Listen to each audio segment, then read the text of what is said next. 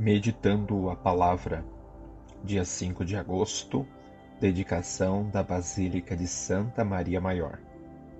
Essa basílica está na cidade de Roma, foi consagrada em honra a Nossa Senhora e oferecida ao povo do Senhor, pouco depois do Concílio de Éfeso, no ano de 431.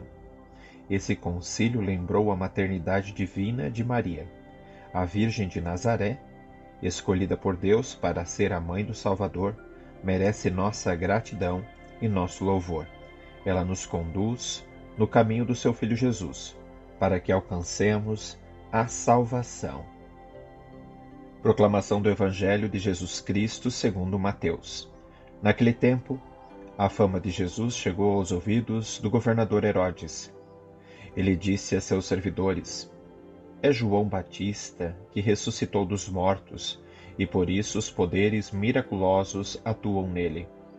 De fato, Herodes tinha mandado prender João, amarrá-lo e colocá-lo na prisão por causa de Herodíades, a mulher de seu irmão Felipe, pois João tinha dito a Herodes: Não te é permitido tê-la como esposa. Herodes queria matar João mas tinha medo do povo, que o considerava como profeta. Por ocasião do aniversário de Herodes, a filha de Herodíades dançou diante de todos e agradou tanto a Herodes que ele prometeu com juramento dar a ela tudo o que pedisse. Instigada pela mãe, ela disse: Dá-me aqui, num prato, a cabeça de João Batista. O rei ficou triste mas por causa do juramento diante dos convidados, ordenou que atendessem o pedido dela. E mandou cortar a cabeça de João no cárcere. Depois, a cabeça foi trazida num prato, entregue à moça, e esta a levou à sua mãe.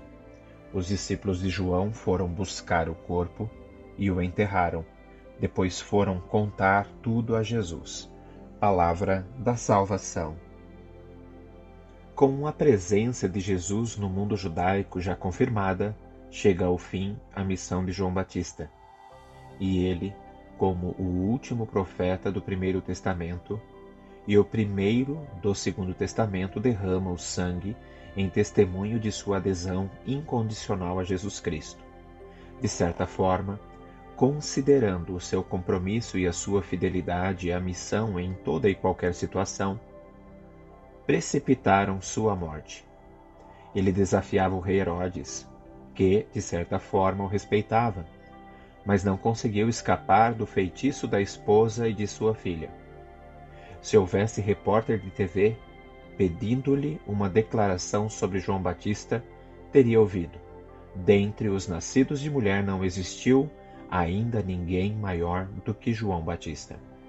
Se me pedissem uma declaração sobre João Batista, aos católicos de hoje, eu me atreveria a declarar que o considero um líder exemplar. Por quê?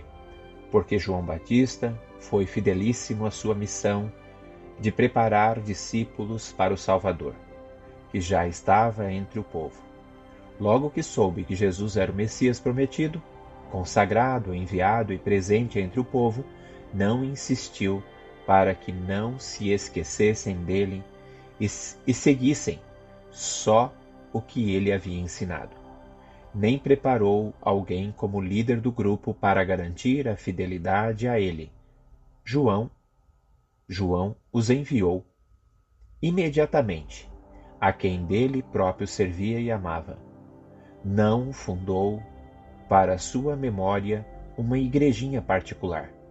Enviou seus discípulos para a comunidade de Jesus de Nazaré a diferença entre igrejinha e comunidade está em que igrejinha é um grupo que endeusa uma pessoa. Comunidade é o grupo que testemunha e partilha o amor fraterno entre todas as pessoas sem distinção. Nada te perturbe, nada te amedronte, tudo passa, só Deus não muda, a paciência tudo alcança. A quem tem Deus nada falta, só Deus basta. Deus te abençoe, te guarde em nome do Pai, do Filho e do Espírito Santo. Amém. Bom dia a todos.